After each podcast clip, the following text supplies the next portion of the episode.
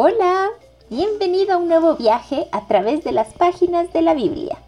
Mi nombre es Alejandra Pazmiño y el día de hoy estoy tan emocionada con la historia que vamos a descubrir juntos.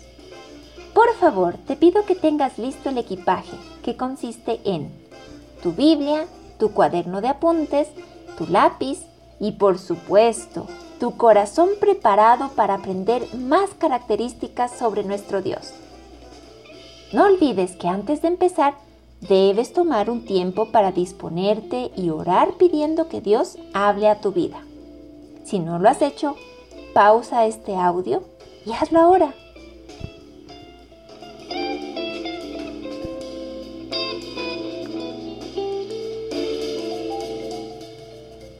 En la Biblia encontramos cientos de historias que son asombrosas pero la que vamos a estudiar hoy es una historia fuera de lo común.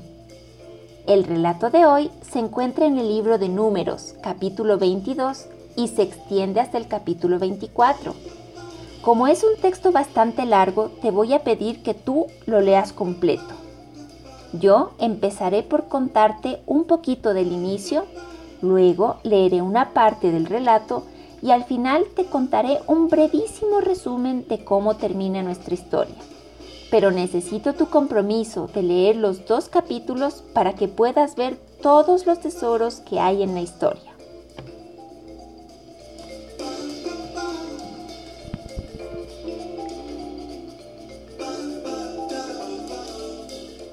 Hoy viajaremos hasta Moab, un pueblo semita que vivía al este del Mar Muerto, en lo que actualmente es Jordania y que hace muchísimos años tenía por rey a un hombre llamado Balak.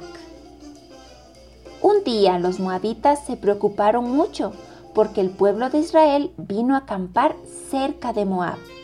Y como los moabitas habían escuchado lo que los israelitas habían hecho con los amorreos y otros pueblos, sintieron miedo y decidieron llamar al profeta Balaam para que maldiga al pueblo de Israel y como pago recibiría muchas dádivas. Cuando los mensajeros llegaron a Balaam, éste se negó a ir a Moab, pues Dios se lo prohibía. Sin embargo, cuando por segunda vez vinieron para decirle a Balaam que el rey de Moab lo mandaba llamar, el profeta consultó con Dios y obtuvo la autorización de Jehová pero con la condición de que el profeta solo debía decir y hacer lo que Dios mismo le ordenase. ¿Me sigues hasta ahí? Bueno, ahora vamos a nuestro texto clave que está en números 22, versos del 21 al 35. A continuación lo leo. Balán se levantó por la mañana, ensilló su burra y partió con los gobernantes de Moab Mientras iba con ellos, la ira de Dios se encendió y en el camino el ángel del Señor se hizo presente, dispuesto a no dejarlo pasar.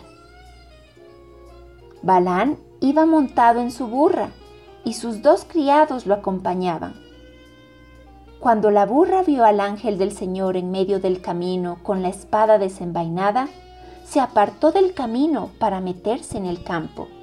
Pero Balán la golpeó para hacerla volver al camino.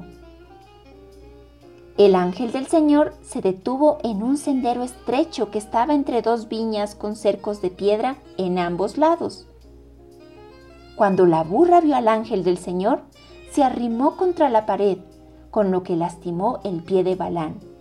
Entonces, Balán volvió a pegarle. El ángel del Señor se les adelantó y se detuvo en un lugar más estrecho, donde ya no podían volver. Cuando la burra vio al ángel del Señor, se echó al suelo con Balán encima.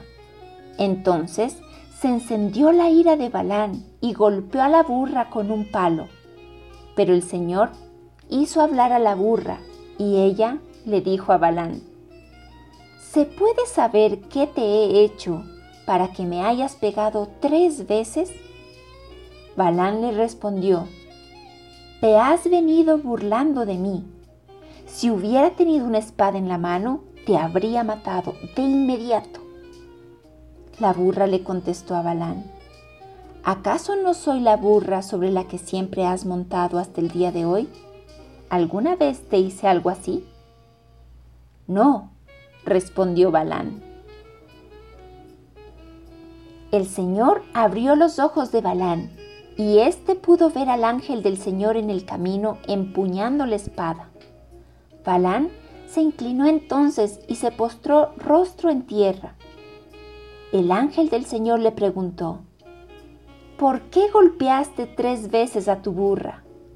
¿No te das cuenta de que vengo dispuesto a no dejarte pasar porque he visto que tus caminos son malos? Cuando la burra me vio, se apartó de mí tres veces. De no haber sido por ella, tú estarías ya muerto y ella seguiría con vida.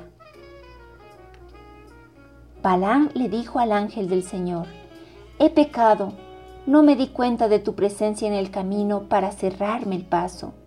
Ahora bien, como esto te parece mal, voy a regresar. Pero el ángel del Señor le dijo a Balán, ve con ellos, pero limítate a decir solo lo que yo te mande. Y Balán se fue con los jefes de Balac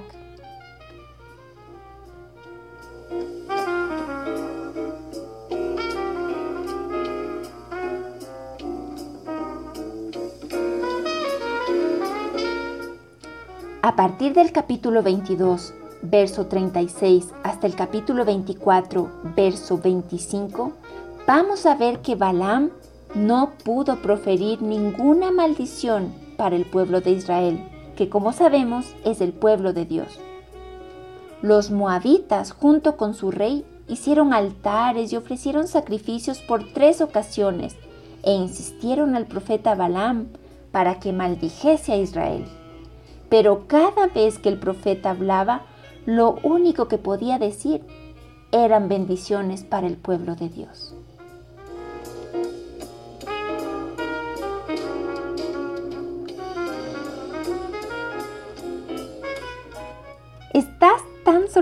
Como yo? Una burra que habla, el ángel de Jehová que se presenta con su espada, un rey maquinando maldiciones y un profeta al que solo se le permitió bendecir. ¡Wow! ¿Logras ver a Dios en esta historia? Yo puedo ver a un Dios benevolente con su creación. El ángel de Jehová le reclamó a Balaam por haber golpeado a su burra. ¿Ves?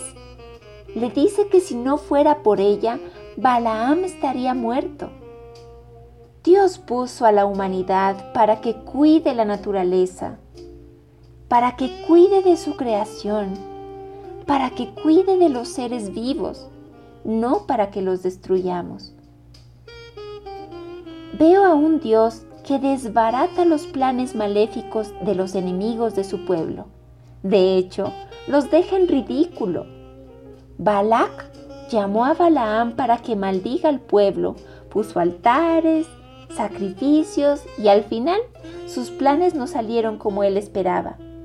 Por el contrario, salió más perjudicado, ya que el profeta bendijo al pueblo de Israel.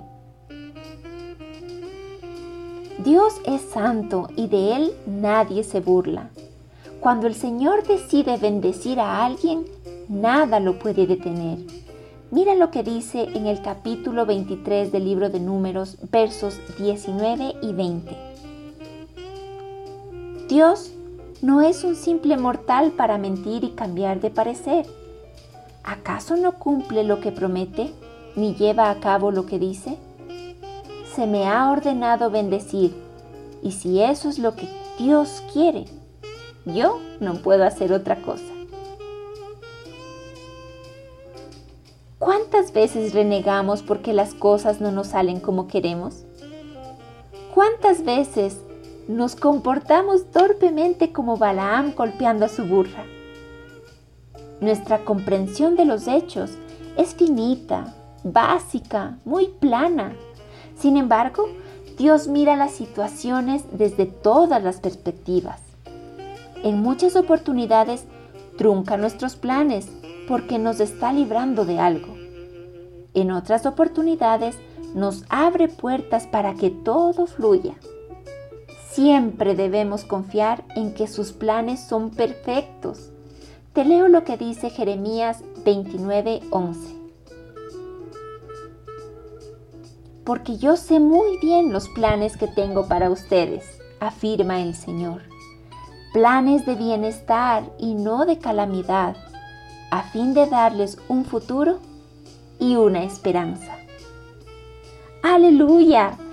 Grande y bueno es nuestro Dios. Podemos estar confiados pues sus planes son de bien para sus hijos. Tómate un tiempo para alabar y agradecer a Dios por sus bendiciones. Cuánta esperanza nos deja esta historia, ¿verdad? Aunque algunas personas quieran nuestro mal, si Dios nos bendice, nada ni nadie podrá torcer sus planes.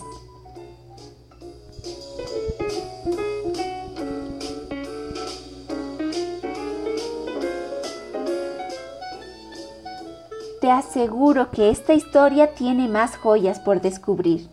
Continúa meditando en ella y recuerda notar cada mensaje que Dios te muestre. Nuestro viaje por ahora ha concluido, pero espero compartir otra emocionante aventura en un próximo audio. Te mando un abracito y te deseo un día lleno de bendiciones. Hasta el próximo viaje.